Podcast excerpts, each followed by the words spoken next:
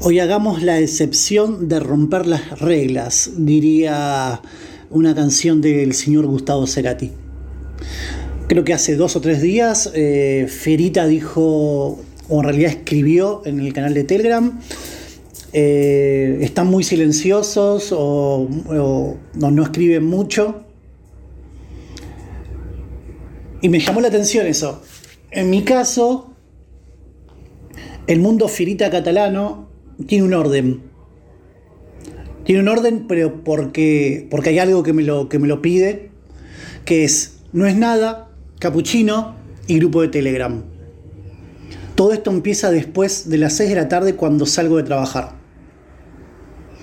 Yo sé que Google Podcast entre las 5 y las 6 y algo me va a avisar que Frita subió un capítulo. Y justo coincide en que yo salgo de trabajar. Como mi trabajo involucra mucha tecnología, hay a veces que necesito olvidarme de todo, meterme el celular en el bolsillo y solamente escuchar música o escuchar podcast. En este caso, justo que a las 6 salgo de trabajar y si Finita hace el podcast, que no es una obligación tampoco, me, siento en el colectivo y me pongo a escuchar el podcast. Y como también sé que está capuchino, en Argentina los capuchinos creo que casi todos los escuchan a la mañana, yo trato de escucharlo la tarde después del podcast. ¿Por qué? Porque ya me entretuvo, me contó y me imaginó algo el podcast. Ahora quiero irme del lugar donde estoy eh, y viajar para otro lado, que es la voces de las personas que están acá en Capuchino que cuentan cualquier cosa. Y esas cualquier cosa son recontra interesantes. Recontra. Entonces viajo por diferentes mundos en ese viaje de retorno a casa. Cuando termino los beans de Capuchino, sé que en el canal de Telegram siempre algo comentan de la inmediatez o algo más puntual, en el sentido de, bueno, se responden tal o cual cosa, siempre en base al, al podcast, pero bueno, abren otras puntitas diferentes. Entonces, el mundo ferita para mí empieza entre las 5 y las 6 de la tarde y a veces que me doy el lujo de poder viajar para cualquier lado con toda esta sintonía y toda esta burbuja que armó Ferita. Cuatro segundos. Gente, abrazo y muchas gracias a todos. Todo relacionado en No es nada ten un 20% de fantasía. Non aceptamos queixas.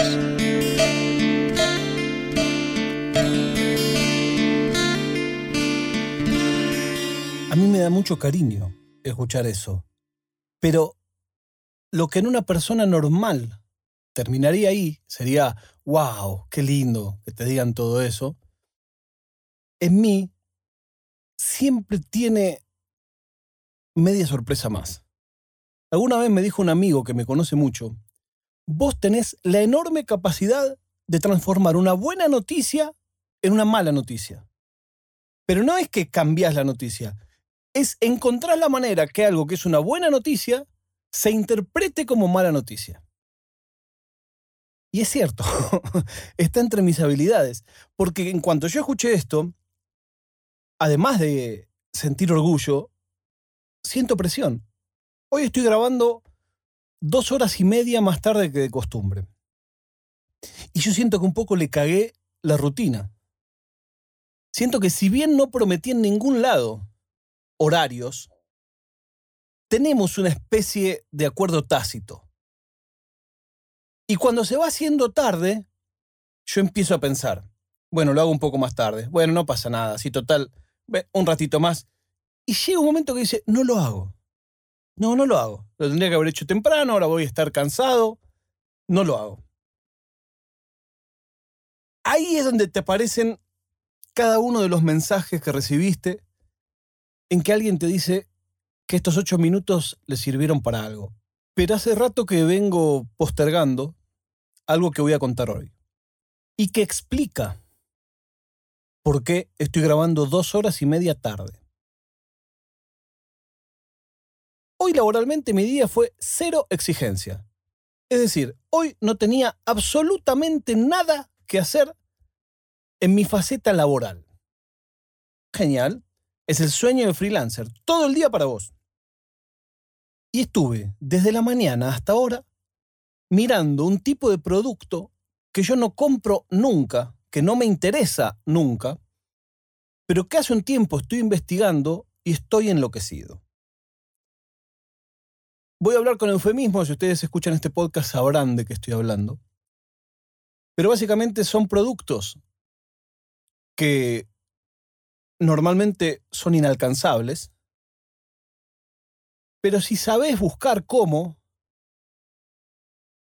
encontrás lo que a simple vista es exactamente igual y vale menos de un décimo. ¿Cómo se encuentra? La otra vez que nombré este tema, recibí unos cuantos mensajes. ¿Cómo, cómo, cómo? Yo no puedo contestarte cómo. Pero hoy sí voy a dar algunas pautas de algunas maneras de hacerlo. Partamos de la base que cuando hablamos de este tipo de mercados, hay distintas calidades. Hay unos que no se parecen en nada y hay otros que son exactamente lo mismo, porque salió de la misma máquina. Ese es el sueño de toda persona que le gusta este tema. Encontrar aquella fábrica que le piden 10 y hace 15. Claro, pero no es tan fácil encontrarlo. Entonces, cuando empecé toda esta historia, vi que en los sitios como AliExpress, DHgate, hay ese tipo de productos. Claro, metiéndome un poquito, lo primero que te dicen es, lo que vos ves a la vista, la calidad va a ser mala. Olvídate. No, pero la calidad va a ser mala. Sigo investigando, porque eso es como para el primero que llega. Y encuentro unos grupos de Telegram que ya me muestran lo primero que me sacó una sonrisa. En el grupo de Telegram ponen la foto de lo que vos estás buscando o de lo que ellos te muestran que hay, un link y un código, que a la vez es un referido de ellos. Pero todo a mano. Entonces vos tenés que entrar a ese link. Cuando entras a ese link, la foto del producto es completamente diferente al producto que vos buscas. Pero vos tenés que confiar que el del grupo de Telegram hizo bien su trabajo de emparejar la foto del producto que vas a recibir con una publicación que tiene otra foto. Tiene guiños. Si vos mirás, ponele, si en la publicación original había rojo, negro y verde, en la otra publicación, que puede ser de otra cosa, pongamos manteles, hay un mantel rojo, un mantel verde, un mantel negro. Una vez que vos encontrás, podés poner todo, pum, pum, pum, y la regla es, en los mensajes al vendedor no se nombran marcas, no se ponen fotos y no se hace disputa.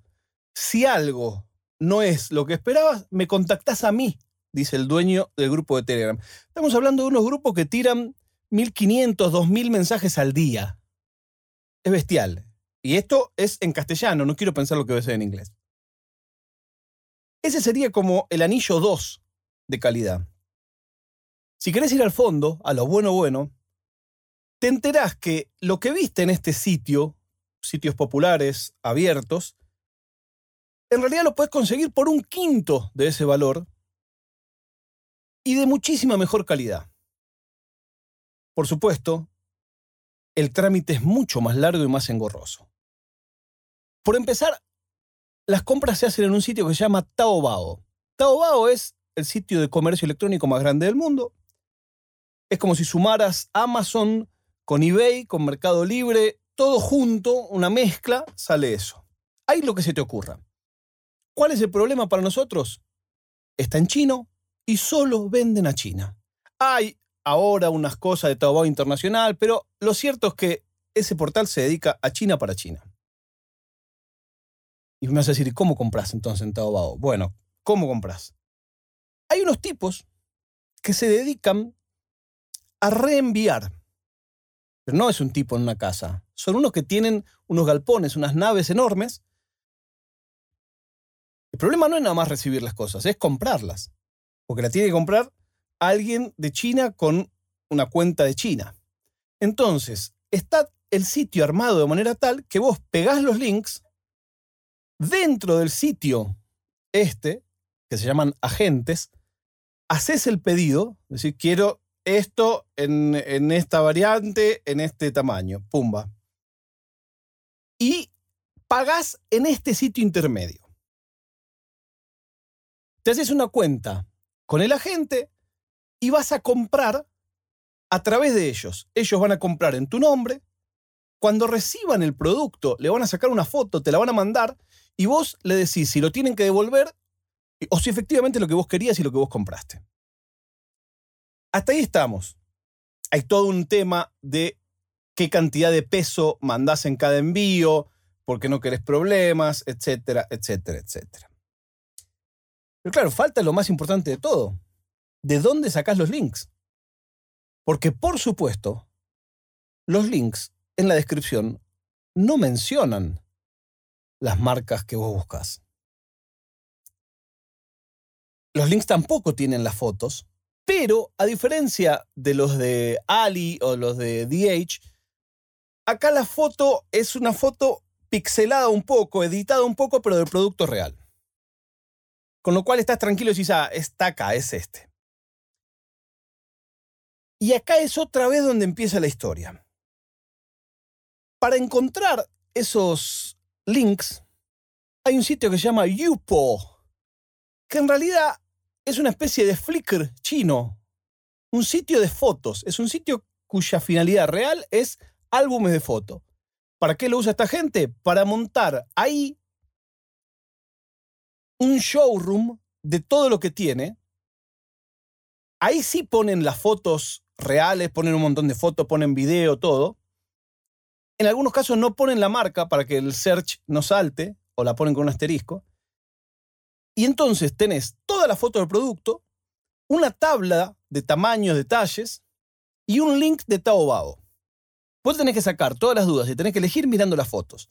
Una vez que elegiste, tenés que agarrar el link de Taobao, chequearlo en Taobao que todavía funcione, pegarlo en lo de la gente, comprarlo a través de la gente y después cuando va llegando vas a ir armando los paquetes que este courier te va a ir mandando.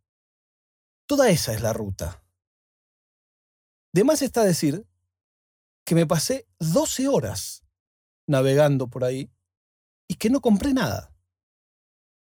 Porque hay tanto, tanto, tanto, que de verdad entiendo, cuando yo era chico iba con mi viejo a la casa de computación, que a él le parecía como una sobredosis de cosas, de estímulos. No sabe dónde parar nunca vas a ver todo, pero nunca vas a ver ni siquiera un poco. Cada uno de los vendedores puede tener 5.000 artículos. Cada uno de los vendedores. Y estamos hablando que a su vez los vendedores los puedes sacar de sitios que dicen yo ya trabajé con este, es bueno, es malo y no sé qué. Es realmente apasionante. Insisto, son productos comerciales, nada extraño, pero que si vos lo tuvieras que ir a comprar normalmente, cuestan 10, 20 veces más de lo que lo vas a pagar. Más, yo te diría 20 veces más de lo que lo vas a pagar ahí. Bueno, vamos a ver si me animo. Si alguno de ustedes tuvo experiencia, me gustaría que nos lo cuente. Más que eso, no puedo decir. La prueba de vida del día de hoy, hablando de truchadas, son los Pandora Papers, que una vez más demuestran que el problema de los impuestos no es cuántos impuestos hay. El problema de los impuestos es que los multimillonarios no los pagan. Nos encontramos mañana cuando les diga no es nada.